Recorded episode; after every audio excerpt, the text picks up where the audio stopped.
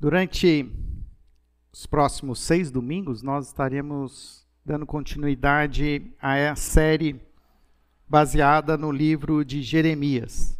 Temos intitulado essa série como Jeremias, é, caminhando com Jeremias entre o caos e a confiança. O livro de Jeremias é talvez o livro mais extenso do Velho Testamento, com, é, excluindo o livro de Salmos até pelo número de palavras, apesar de Salmos ser um, um livro, parece que maior, se formos contarmos as palavras, não existe um livro com mais palavras do que o livro de Jeremias em toda a Bíblia.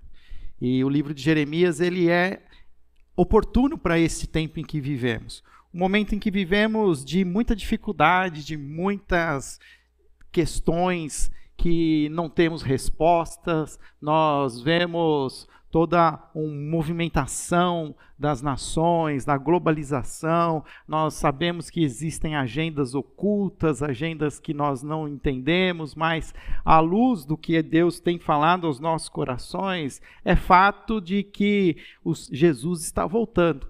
Jesus está ah, cada vez mais próximo. Não quer dizer que ele vai voltar amanhã, pode ser que isso demore ainda alguns anos, algumas décadas, mas com certeza ele está muito mais próximo do que talvez estivesse há algumas gerações atrás.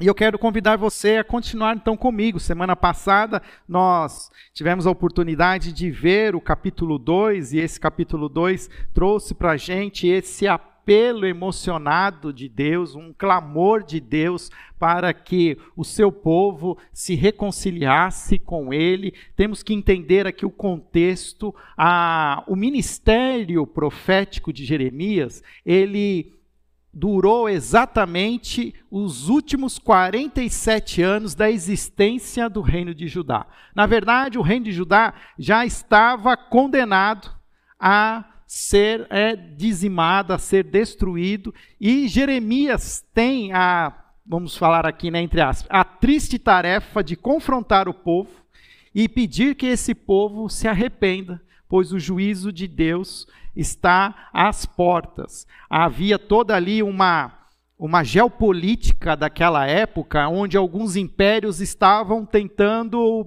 ter a hegemonia. Por muito tempo, o Império Assírio foi o grande ameaça, foi inclusive o Império Assírio que dizimou todo o reino do norte. Quando nós falamos do reino de Judá, se você lembra semana passada, o reino de Judá é aquele reino que fica ao sul, a capital fica em Jerusalém. Então, quem lembra lá da Palestina, né? Você tem lá o mar da Galileia, aí tem o Rio Jordão, que vem descendo em direção ao sul, e aí você tem o Mar Vermelho.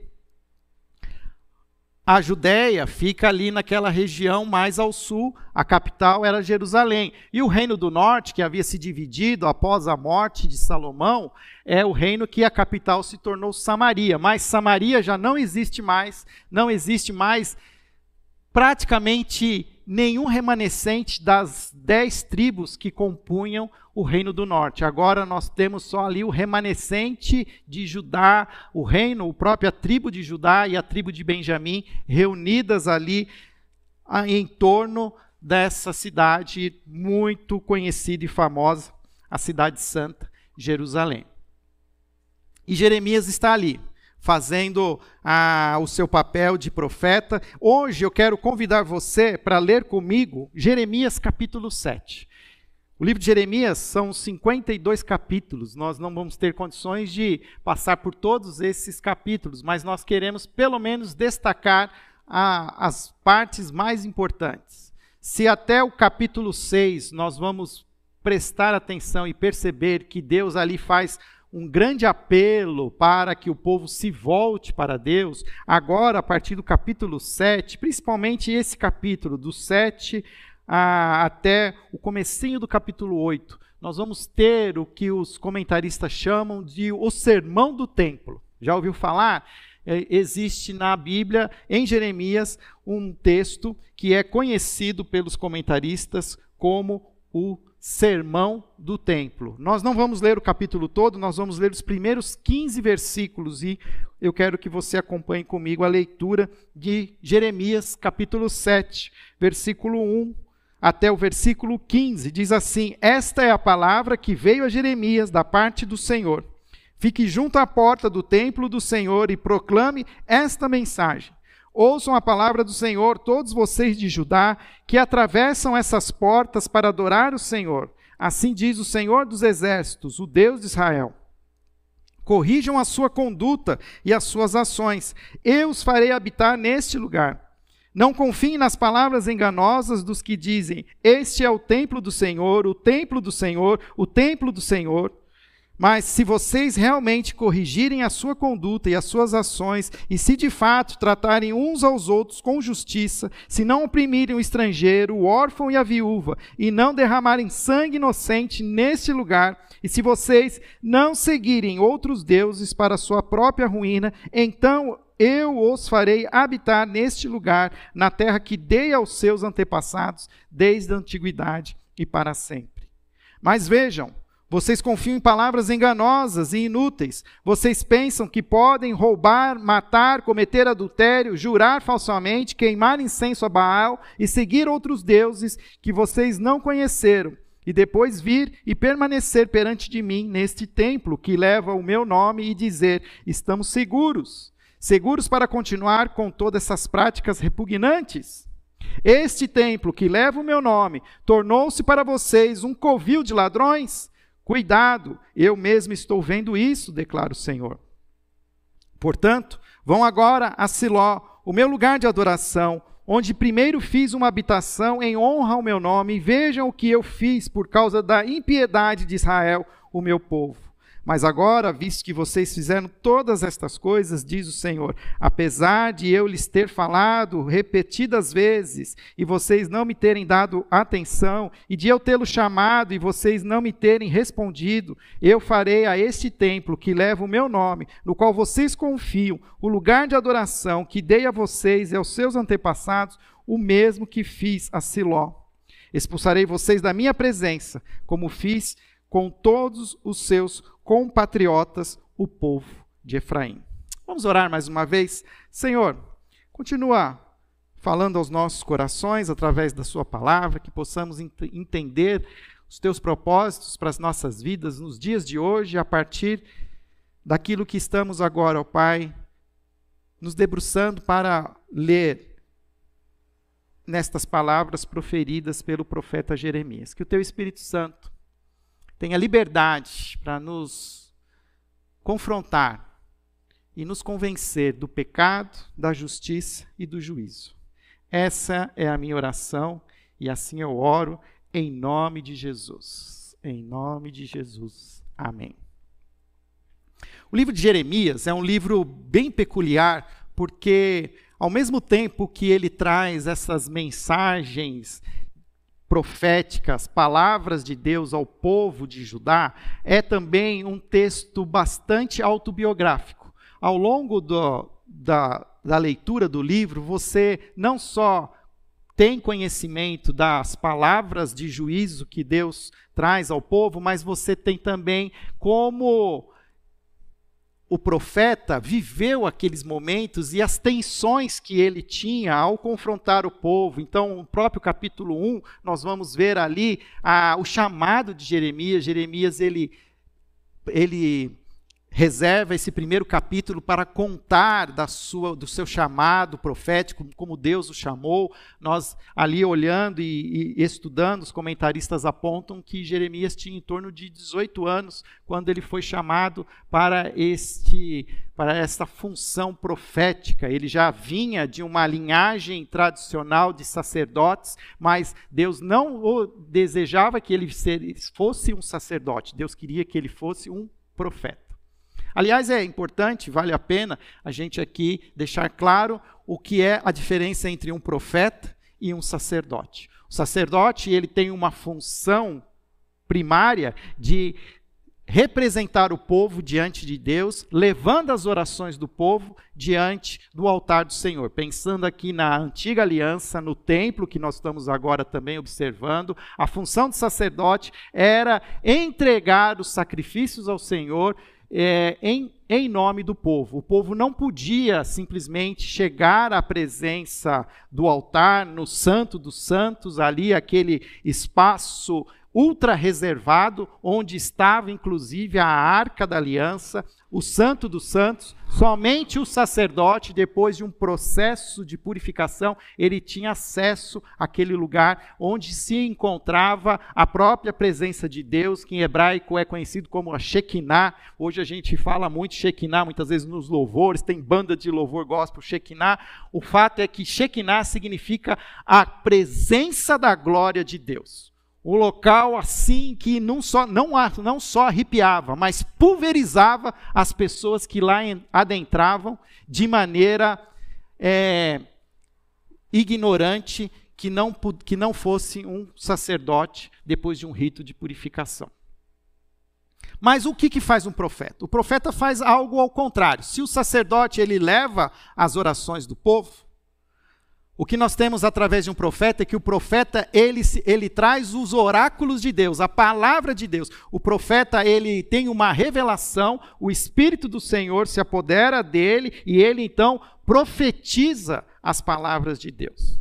As palavras do profeta, então, elas trazem o que Deus está, de alguma maneira, anunciando ao povo. Nós temos a ideia, muitas vezes, uma concepção agora mais contemporânea, de entender as palavras proféticas como visões né, futuras, daquilo que vai acontecer no futuro. E na verdade não está errado, mas não é só isso. É que o que Deus fala muitas vezes, a gente vê aqui, é que o profeta ele está trazendo uma palavra de confronto e está dizendo: olha, se não houver mudança de vida, se vocês não né, se converterem dos seus caminhos, vai acontecer que futuramente o Senhor vai ele vai agir, ele vai destruir. Então, sempre tem realmente uma, uma visão futura, mas às vezes, às vezes, a gente quer, né? Sabe, conhece pessoas aí que falam: ah, eu fui conhecer lá uma irmã, né? Que ela é profeta, ela traz umas palavras de revelação. Então, isso é parte do que é a, a profecia, mas a profecia é mais profunda. A profecia, ela traz palavras de Deus vivas que precisam ser ouvidas, precisam ser vividas, e é exatamente isso que está acontecendo. E o que nós podemos perceber? Lembra que eu falei que a história de Jeremias ela está né, misturada à, à, profecia? Se você quiser colocar o seu dedo aí na, onde está na página 7, caso você use uma Bíblia de papel, mas caso a sua Bíblia seja uma Bíblia eletrônica, peça então para que o, a busca abra sua Bíblia no capítulo 26 de Jeremias. O capítulo 26 de Jeremias é, na verdade, a história narrada deste momento em que Jeremias está à porta do templo trazendo essa palavra de confronto ao povo. Então, no capítulo 26 de Jeremias, você sabe o que estava acontecendo, como foi que Jeremias foi tratado, como ele foi, de alguma maneira, ali é, perseguido, ameaçado de morte. E por que isso tudo aconteceu? Porque ele trouxe essas palavras, e agora você volta lá para o capítulo 7, que é essas palavras que nós estamos lendo hoje. Esta é a palavra que veio a Jeremias da parte do Senhor. Fique à porta do templo do Senhor e proclame esta mensagem. Não sei se você já teve oportunidade de estudar a arquitetura do templo, mas o templo, ele era, na verdade, assim, grande, vários pátios que eram divididos em pátios menores. Então você tem um pátio primário, que é o pátio chamado do Pátio dos Gentios, é um grande espaço aberto onde qualquer pessoa que não necessariamente fosse um judeu tinha acesso. Porém, o acesso era limitado a esse grande pátio, que era o pátio dos gentios. E existiam algumas portas, exatamente essas portas, uma delas onde Jeremias deveria estar, que dava acesso a um pátio interno conhecido como pátio dos judeus, onde somente aqueles que seguiam a lei, a Torá, tinham acesso, homens e mulheres. E aí depois vai tendo outros espaços mais limitados que limitavam inclusive a presença das mulheres, até que você chega num espaço limitadíssimo de grande, né, é, privado da presença de qualquer pessoa, a não ser o sumo sacerdote que dava acesso ao Santo dos Santos. Jeremias então fica ali entre o, o, o pátio dos gentios e o pátio dos judeus, e ele traz então uma palavra.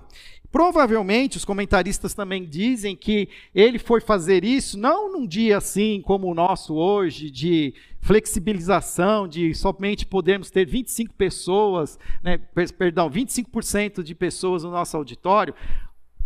É, estudos dizem que provavelmente Jeremias foi chamado por Deus para estar na porta do templo numa das grandes festas que eram realizadas onde multidões de pessoas acessavam o templo em Jerusalém. Ou seja, como se Deus colocasse ele mesmo ali, né, num vespeiro e falou: "Olha, eu quero que você traga essas palavras". E que palavras foram essas? A partir do versículo 3 e do versículo 4, nós temos ali o, o resuminho. Seriam duas advertências. Basicamente, Deus traz nesse sermão do templo duas advertências. A primeira advertência está no versículo 3. Quando ele diz: Assim diz o Senhor dos Exércitos, Deus de Israel: Corrijam sua conduta e suas ações, e eu os farei habitar neste lugar. E a segunda advertência, já no versículo 4, não confiem nas palavras enganosas dos que dizem: Este é o templo do Senhor, o templo do Senhor, o templo do Senhor mas se vocês. Real, ah, ok? Então, até aí. Então, quais são as duas advertências? A primeira, que os, a nação de Judá deveria corrigir a sua conduta e as suas ações. É conhecido também na versão revista e atualizada, alguns de vocês que há mais tempo conhecem a palavra, como emendai vossos caminhos e as vossas obras. Talvez alguns de vocês conheçam esse texto mas nós vamos trazer aqui essa linguagem mais contemporânea, onde Deus está advertindo: corrijam a sua conduta, ou seja, mudam de, mudem de vida, mudem a maneira de agir, parem de repetir as mesmas práticas, corrijam, mudem. Essa é a primeira advertência. E qual é a segunda advertência? Não confie em palavras enganosas. Ou seja, existia também uma um costume de se acreditar em algo que não necessariamente era verdade, muito pelo contrário, o que Deus está querendo confrontar ali era uma espécie de uma fé, até mesmo, como eu posso dizer, uma. Eu tinha o um nome na cabeça e ela fugiu, mas uma fé supersticiosa, onde você ouvia algumas coisas que se diziam ser verdade e você acreditava. Tipo coisas como a gente vê hoje assim, quando alguém fala para você, olha, sabe, tem uma, uma coisa que você pode fazer, se você tomar um chá de tal jeito, né, a tal hora, isso vai ajudar, se você deixar alguma coisa atrás da porta, ou, sabe essas coisas de superstições? Isso estava sendo ensinado ao povo. Então, as duas advertências, vou repetir: corrijam a sua conduta e as suas ações, e não confiem em palavras enganosas. A partir do verso 5, então, a gente vai ter aqui ele desenvolvendo e explicando. Então, o que, que é, quais são as, as, a, os, as ações que precisam ser corrigidas, o que mudança precisa acontecer, que ele se refere no versículo 3. Então, agora o profeta explica isso no versículo 5, ele diz: Mas se vocês realmente corrigirem a sua conduta e as suas ações, e se de fato tratarem uns aos outros com justiça, se não oprimirem o estrangeiro, o órfão, a viúva, e não derramarem sangue inocente neste lugar, e se vocês não seguirem outros deuses para a sua própria ruína, então eu os farei habitar nesse lugar, na terra que dei aos seus antepassados, desde a antiguidade para sempre. Então, agora o profeta ele está expondo de uma maneira mais clara o que de fato a nação de Judá precisava fazer, que caminhos ela precisava corrigir, o que era essa mudança de vida que era exigida. O que o texto diz é, e ele deixa claro, se de fato tratarem, ele diz, né, mas se vocês realmente corrigirem a sua conduta e as suas ações e de fato tratarem uns aos outros com justiça. Interessante, porque o povo de Judá tinha muitos pecados. A história vai mostrar aqui, você pode ver paralelamente os textos, principalmente de Segunda Reis, onde nós vamos ver ali o relato dos reis daquela época. Existia muita, muitos erros, existia muitos pecados. Existia um rei chamado Manassés, que foi, na verdade, o bisavô do atual rei, e aqui na época é o rei Josias, mas esse Manassés, ele, ele trouxe ídolos para dentro do templo, ele trouxe paganismo, ele, inclusive, o texto, acho que se eu não me engano, é de segunda, segunda Reis, agora eu esqueci aqui, eu tinha anotado, segunda Reis, capítulo 21, diz que Manassés chegou a sacrificar um filho dele, como sacrifício, e provavelmente dentro do templo do Senhor. Então a coisa estava feia. E aí veio, depois de Manassés, que era o bisavô, veio lá o, o bisneto, que era conhecido, vocês sabem, o um nome chamado Josias. Na época agora, do início da, da, da né, do ministério profético de Jeremias, quem é o rei é Josias. E o texto também diz, se você for ver os textos de 2 Reis, capítulo 26, se eu não me engano, diz que Josias começou a fazer uma purificação do templo. Ele teve um despertamento espiritual e ele começou a, ó, vamos dar uma limpa nesse templo aqui. Vamos tirar tudo que for de ídolos inúteis, postes ídolos. Havia ali, né, muita coisa. E olha, se você for ler 2 Reis, capítulo 26, se você ler com atenção, você vai ficar abismado, porque diz que no meio da limpeza, eles encontraram o livro da lei. O que, que isso significa? Que o livro da lei, a Torá, os, né, todo o texto até então disponível, estava perdido no templo. Não era lido. Há décadas, se não, até se não estou enganado, há, há pelo menos um século, a Bíblia, vamos falar, né, daquela época, não era lida, porque estava perdida. E Josias encontra. E Josias promove uma certa revitalização do templo na medida de recuperar os cultos, os sacrifícios, tudo aquilo que a, a Bíblia ordenava no Antigo Testamento. Mas o que, que está acontecendo? Deus, a primeira coisa que ele fala, ele não fala da correção do culto. Interessante.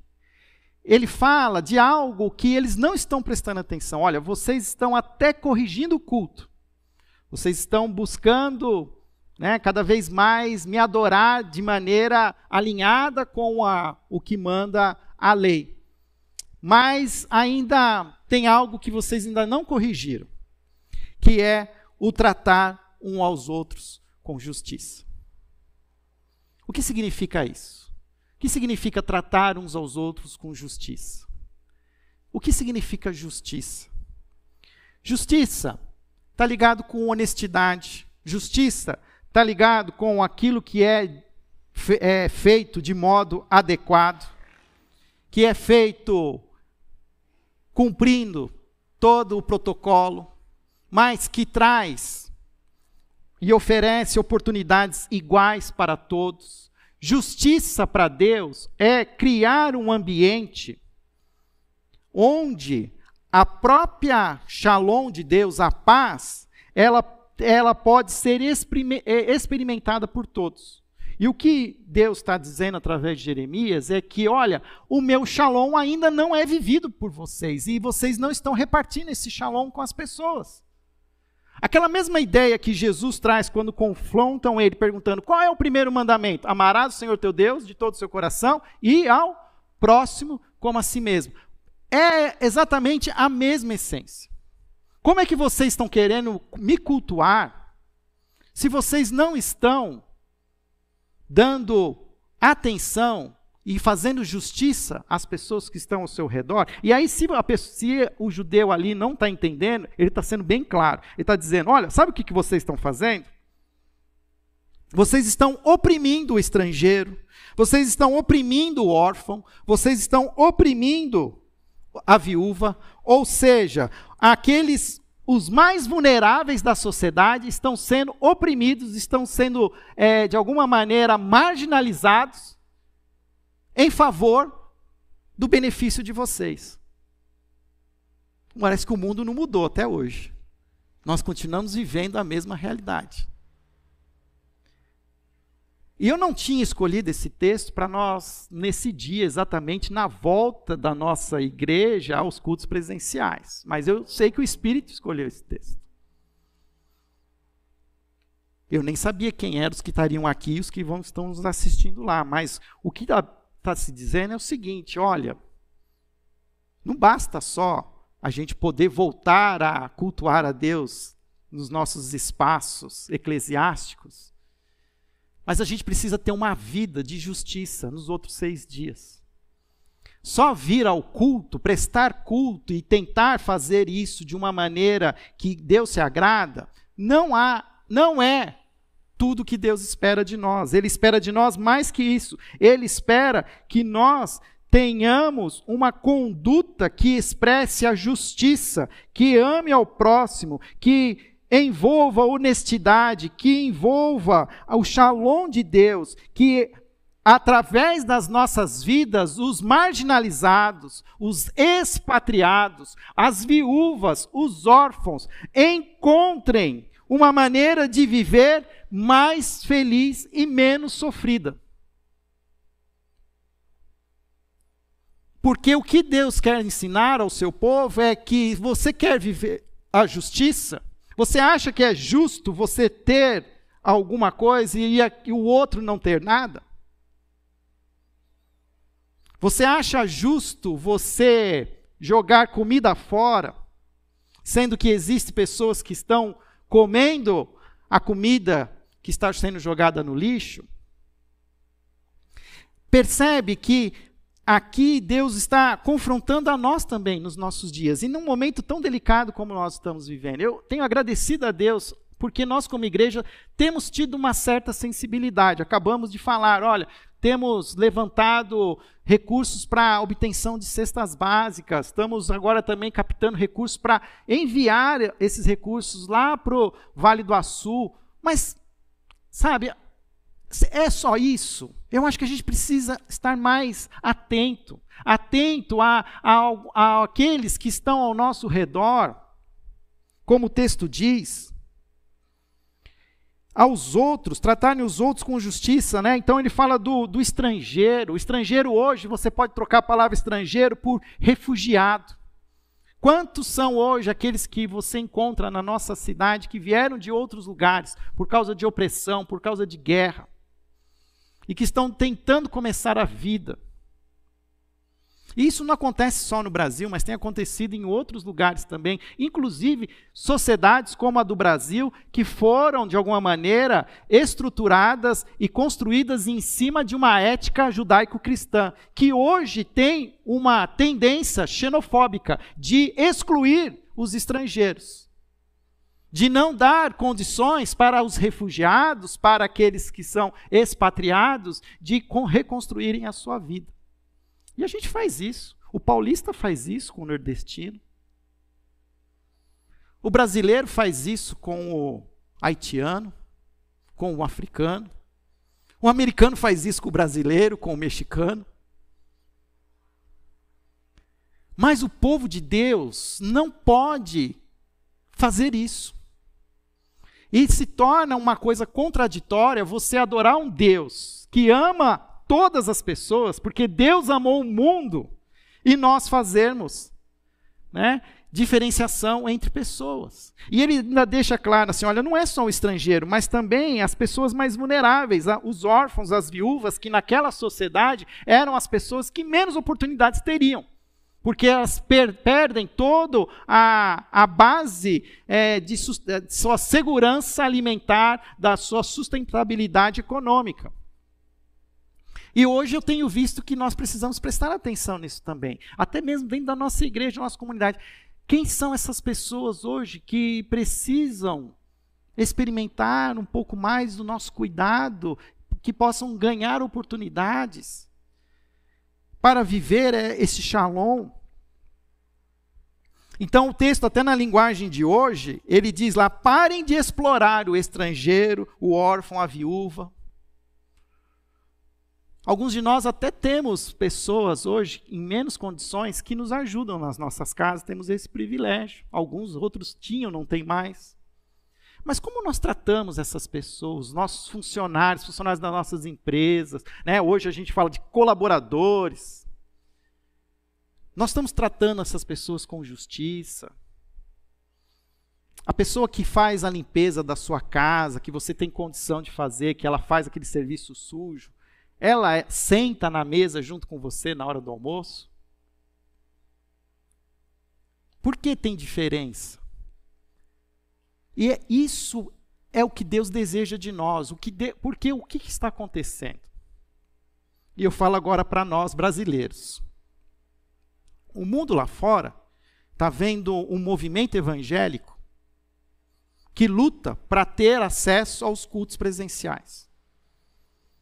O que mais chama atenção hoje, e, e não está errado, eu acho que a gente tem que lutar para ter isso, mas a gente não, nós não vivemos só para isso.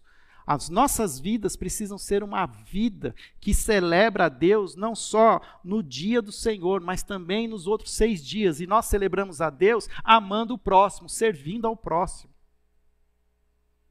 A ponto de que as nossas igrejas pudessem ser reconhecidas não por causa de leis, mas porque o povo brasileiro reconhece que a igreja brasileira evangélica ela é essencial para que haja justiça na cidade, para que haja justiça nas casas, nos nossos vizinhos.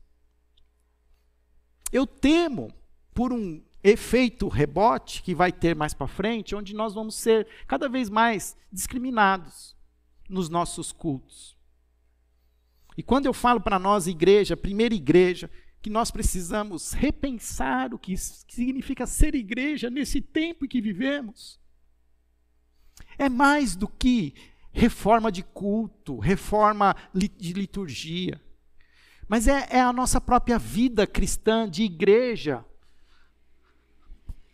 Por, né, lá fora, na Avenida Andrade Neves, até hoje, todos, todas as vezes que eu venho nessa igreja e eu vou lá fora, eu olho para fora e eu fico pensando o que, que as pessoas, ao passar na frente desse prédio, pensam de nós.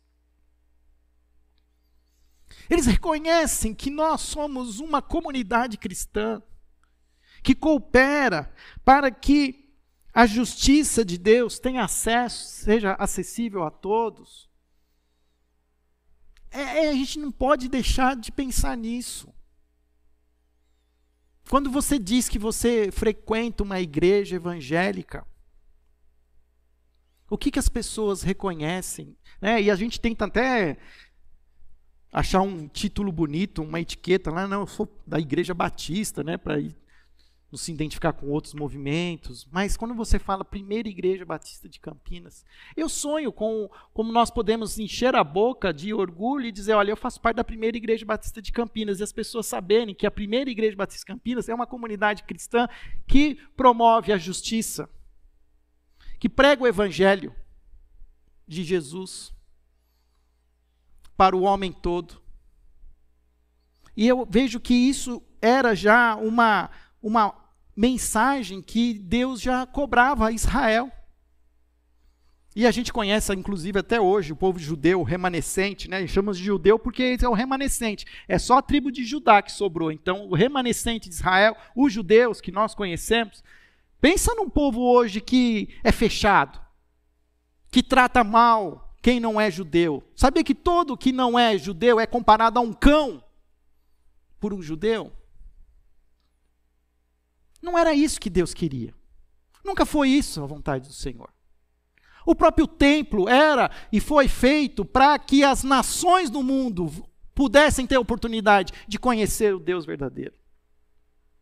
E aqui nós vemos, nós vamos para a segunda advertência. Não confie em palavras enganosas. Que palavras enganosas é essa? É aquelas que ele proferiu lá no versículo 4. Não confie em palavras enganosas que os dizem. É o templo do Senhor, o templo do Senhor, o templo do Senhor. Era como se fosse até, sabe como a gente faz assim, ó, aquela coisa, fala, bate três vezes na madeira. Então falava assim, olha, os assírios, eles estão cercando Jerusalém. Ah, não vai ter problema, porque aqui em Jerusalém está o templo do Senhor, o templo do Senhor, o templo do Senhor está aqui. Pronto. Estamos protegidos. Era exatamente isso que estava acontecendo. Existia uma ideia de que o templo ele era uma espécie de amuleto, que enquanto existisse o templo do Senhor, Jerusalém estava segura. Eles tinham até algumas razões para entender assim. O texto ele vai dizer que a partir lá do versículo 8, ele vai explicar: "Mas vejam, vocês confiam em palavras enganosas e inúteis. Vocês pensam que podem roubar, matar, cometer adultério, jurar falsamente, queimar incenso a Baal, seguir outros deuses que vocês não conheceram e depois vir e permanecer perante mim neste templo que leva o meu nome e dizer: "Estamos seguros?" Só nesse versículo ele cita cinco mandamentos dos dez mandamentos que eram quebrados integralmente por Israel. E aí vem uma ameaça qualquer, você se reúne no templo e oram e prestam culto, fazem sacrifício, e aí vocês vão estar bem. Existia uma história, e ela aconteceu em 2 Reis, versículo 19, que na época que a Síria ainda era uma força bélica muito forte, ela já tinha dizimado Israel, ela cerca Jerusalém. Naquela época, o rei assírio se chamava Senaqueribe. E ele, com 185 mil homens, cercou a cidade de Jerusalém. O rei Ezequias, que era o filho do Manassés, o avô de Josias, então não fazia muito tempo que isso tinha acontecido. Ele clama por misericórdia de Deus, porque ele fala assim: olha, eu não tenho o que a gente fazer, nós não temos condições de enfrentar essa ameaça. E ele clama, ele pede perdão, ele se arrepende. E Deus, ele tem misericórdia. E diz que à noite, um anjo do Senhor passou pelo acampamento assírio e matou 185 mil homens do exército. E diz que quando o rei acordou de manhã, a sua toda a, o seu exército estava liquidado. Então Senaqueribe, o que, que ele faz? Ele pega sua mochilinha e silenciosamente ele cai fora. Eu falei assim: eu não vou ficar aqui não, porque se esse anjo passar de novo. E o que aconteceu? Criou-se no imaginário dos judeus da época que o templo do Senhor era um lugar que não poderia ser nunca destruído. Mas, de quem é o templo? Era dos judeus ou era do Senhor? O templo era do Senhor. Então, se o templo é do Senhor, o Senhor faz o que ele quer do templo dele. Então, ele está dizendo agora: olha, eu cansei. Eu cansei. Porque vocês, vocês têm usado esse espaço como um amuleto. Vocês têm usado a, essa construção como uma espécie de segurança.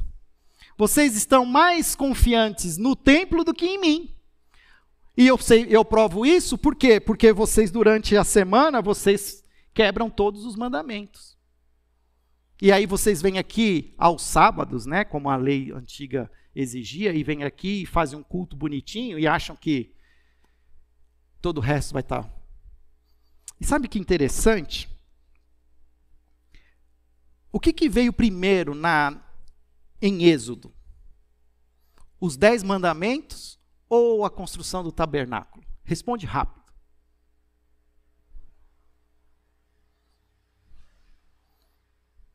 Vamos pensar aqui no que Deus, né? Como Deus tem tinha muita coisa para falar para o povo. Aí ele escolhe o que ele vai falar primeiro. E ele escolheu ensinar o povo, em primeiro lugar, os dez mandamentos, que está em Êxodo capítulo 20. Olha, não matarás, não roubarás, não terá outros deuses diante de mim, prestará culto ao Senhor, seu Deus, não cobiçarás. Aí lá no capítulo 26, Aí então Deus fala assim: olha, agora eu vou querer ensinar vocês como eu exijo que vocês me cultuem. Percebe que aqui também Jeremias tem para nós uma palavra dizendo assim: olha, cuidado para que vocês não fiquem tão preciosistas com a liturgia e vocês esqueçam dos meus mandamentos. Na verdade, quem quer me adorar, que me adore em espírito e em verdade, obedecendo a todos os mandamentos. Buscai primeiro o reino de Deus e a sua justiça, e as outras coisas vos serão acrescentadas. Eu creio que essa palavra é oportuníssima para nós também. Porque nós estamos voltando aos cultos presenciais, queremos continuar tendo cada vez mais gente aqui dentro. Mas nós não podemos, de alguma maneira, cair na armadilha de achar que só o domingo é especial para o Senhor.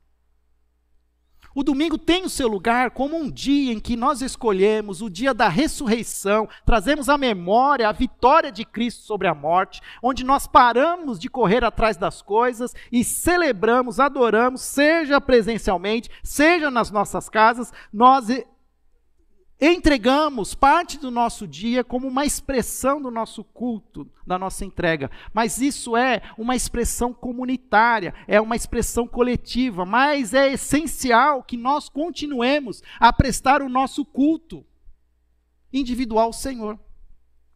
Até porque na nova aliança, Atos capítulo 7, versículo 48, diz: Todavia, o Altíssimo não habita em casas feitas por homens. Sabemos hoje que Deus habita em cada um de nós, onde o Jesus derramou seu sangue para purificar os nossos corpos mortais. Este se torna hoje o templo do Senhor.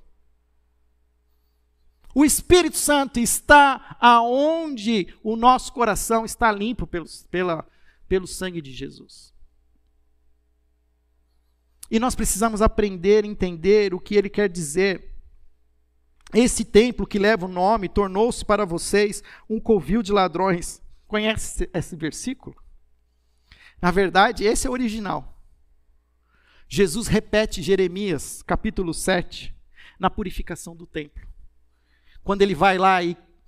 Lembra lá que eu falei do pátio dos gentios, que era aquele grande pátio? Na época de Jesus, aquele grande pátio foi tomado por barracas de camelô, de pessoas vendendo, porque o que acontecia? Você, olha como é que chegou a religiosidade naquela época. Você não podia nem levar o seu cordeiro, era preciso comprar um cordeiro certificado pelo sumo sacerdote. Então só o templo tinha esse cordeiro. E se não bastasse só isso, você não podia comprar com o seu dinheiro.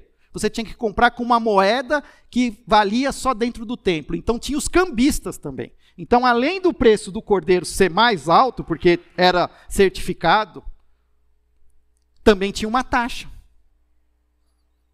que você tinha que pagar para fazer né, a troca lá, o câmbio. Então, as pessoas buscando ter aquele acesso a, ao sacrifício, elas eram extorquidas, elas eram roubadas. Percebe a fúria, a ira de, de Jesus?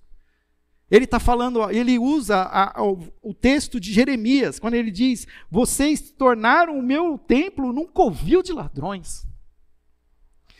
Isso é muito forte. É muito forte. E eu louvo a Deus porque esse nosso lugar, que não é o templo do Senhor, mas é o nosso auditório, é o nosso espaço de reuniões, não tem sido conhecido como um espaço um covil de ladrões, mas eu sei que existe hoje igrejas em Campinas que as pessoas passam na porta e falam assim: aí o pessoal rouba o dinheiro do povo. Aí as pessoas são extorquidas. As pessoas, com a sua sinceridade da sua fé, são enganadas. Nós precisamos pensar e rever. Nós estamos no momento oportuno de repensar a nossa, o, nosso, o nosso cristianismo, a nossa espiritualidade. Para terminar, algumas lições práticas. Eu não falei, mas ele diz, só para terminar, o versículo 12: Portanto, vão agora a Siló, meu lugar de adoração, onde primeiro fiz uma habitação em honra ao meu nome. E vejam o que eu lhes fiz por causa da impiedade de Israel. O que é Siló? Quem lembra Siló? Siló foi o lugar onde Josué chegou na terra prometida. Depois de ter vencido ali os cananeus, o primeiro lugar onde eles montam um acampamento é numa região chamada Siló. E lá eles montam definitivamente o tabernáculo de Deus. Aquele tabernáculo tabernáculo, que é ainda né, a, a, construção antiga que viria a ser sucedida pelo templo em Jerusalém, em Siló, aquele tabernáculo ficou por várias décadas, a ponto de que na época de Eli, Samuel foi ser treinado como profeta nesse tabernáculo. E o que, que Deus está querendo dizer? Olha, eu já fiz isso uma vez, eu posso fazer de novo. Eu já destruí o meu templo e eu vou destruir de novo. Lembra de Siló? Passa lá por Siló. Quem faz hoje viagem para a Palestina, lá para Israel, em alguns lugares eles passam por essa região de Siló para mostrar onde era o tabernáculo. E sabe o que, que eles veem hoje lá? Pedra sobre pedra. Então Deus estava advertindo: olha, cuidado, porque vocês estão se co colocando a segurança de vocês em coisas e não no Deus das coisas. O templo é meu. Eu agradeço pela construção. Mas o dia que eu não quiser mais achar que ele não faz sentido, ele é meu. Né? Como a gente diria aqui, né? É dele, ele faz o que ele quer. Olha para Siló. Eu já fiz isso uma vez. E eu posso repetir de novo. E na verdade, a gente sabe, a história vai contar que isso foi repetido que depois já não era mais o Império Assírio, mas já era o Império Babilônico. O Império Babilônico agora, a grande potência mundial, comandada pelo Nabucodonosor, cerca Jerusalém. E na segunda, no segundo cerco de Jerusalém, não só destrói as muralhas da cidade, mas também destrói o templo de Salomão, roubando todas as coisas que haviam lá dentro inclusive a arca da aliança, os utensílios e tudo mais. Porque, na verdade, a Shekinah de Deus, a presença de Deus não estava mais lá. É a mesma história, rapidamente, só porque veio na minha memória, o que acontece com Salomão. Salomão não, perdão, Sansão. Sansão ia lá, né, batia, destruía, matava. Ah. Aí um dia ele se apaixonou pela menina Dalila.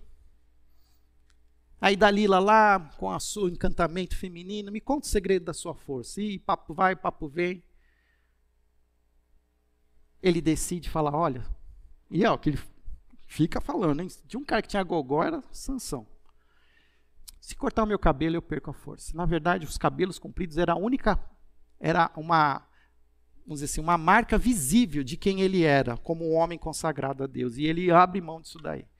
E aí diz que depois que o cabelo dele é cortado, e aí Dalila chama, ah, Sansão, Sansão, os filisteus estão vindo aqui. Ele diz que ele levanta e farei o que eu fiz todas as outras vezes. Aí o texto da Bíblia diz assim, mas Sansão não sabia que o Espírito de Deus o havia deixado. O povo de Israel estava ali se fixando num templo, mas eles não sabiam que o Espírito de Deus não estava mais naquele templo. O templo do Senhor são os nossos corpos. Cuidado com o que você está fazendo com o seu corpo. Cuidado que você está achando que só aos domingos você cuida disso. Porque pode ser que o Espírito do Senhor nem esteja mais em você. Porque a Bíblia também afirma: enchei-vos do Espírito Santo. Se é para encher, quer dizer que esvazia. Senão não pedia para encher. E está cheio de crente hoje. Com o tempo do Senhor vazio. Aí não sabe porque está passando por um monte de perrengue, por um monte de luta. Está sendo mastigado pelo diabo. Não tem, não tem força espiritual nesse coração, nesse tempo. Não adianta vir aqui e participar do culto, ser o primeiro a chegar, o último a ir embora. Lições práticas. Primeira, a religiosidade sem amor ao próximo é uma falsa espiritualidade. Quem é o meu próximo? Lembra de Jesus confrontando ali os líderes religiosos e ele, alguém pergunta quem é o meu próximo e ele conta a história do, do bom samaritano? Estou mais preocupado com a minha adoração, meu culto ou com o meu próximo? Não quer dizer que o meu próximo é mais importante, mas as duas coisas são tão importantes. A mesma garra e o mesmo desejo que eu tenho de prestar culto ao Senhor precisa ser também o meu desejo de servir ao Senhor, suprindo o meu próximo. Então, a primeira, Religiosidade sem amor ao próximo é uma falsa espiritualidade. O que diferencia o povo de Deus é a sua prática da justiça. Porque da boca para fora todo mundo fala que Deus é grande. Mas é nas ações do dia a dia em que Deus é visto nas nossas vidas. Em segundo lugar, Ele vive em você. Toda a vida cristã que você vai viver já habita em você, não está em nenhum lugar. Para com essa história de ficar procurando um lugar santo. Você é santo. Em você habita a plenitude de Deus em Cristo Jesus, no poder do Espírito Santo. E isso precisa ser visível aos olhos da nossa sociedade. Feche seus olhos, vamos orar. Obrigado, Pai pelo tempo que o Senhor nos deu para dedicarmos a tua palavra, a ouvirmos a sua voz. Que o Senhor continue convertendo os nossos caminhos. Que o Senhor continue nos ajudando a entender a, os caminhos que devemos seguir em tempos de pós-pandemia. Quando retornarmos às nossas grandes celebrações, que possamos aqui, na verdade, só ilustrar algo que fazemos nos outros seis dias da semana. Nós não vamos deixar de adorar o Senhor e de lutar pelo direito de congregarmos presencialmente e termos os nossos espaços públicos de adoração ao Senhor, mas sabemos que isso não é tudo. A nossa adoração, ela continua nos outros seis dias. Continua ao servir e amar o próximo, como o Senhor nos amou. Essa é a nossa oração e assim nós oramos, em nome de Jesus. Amém.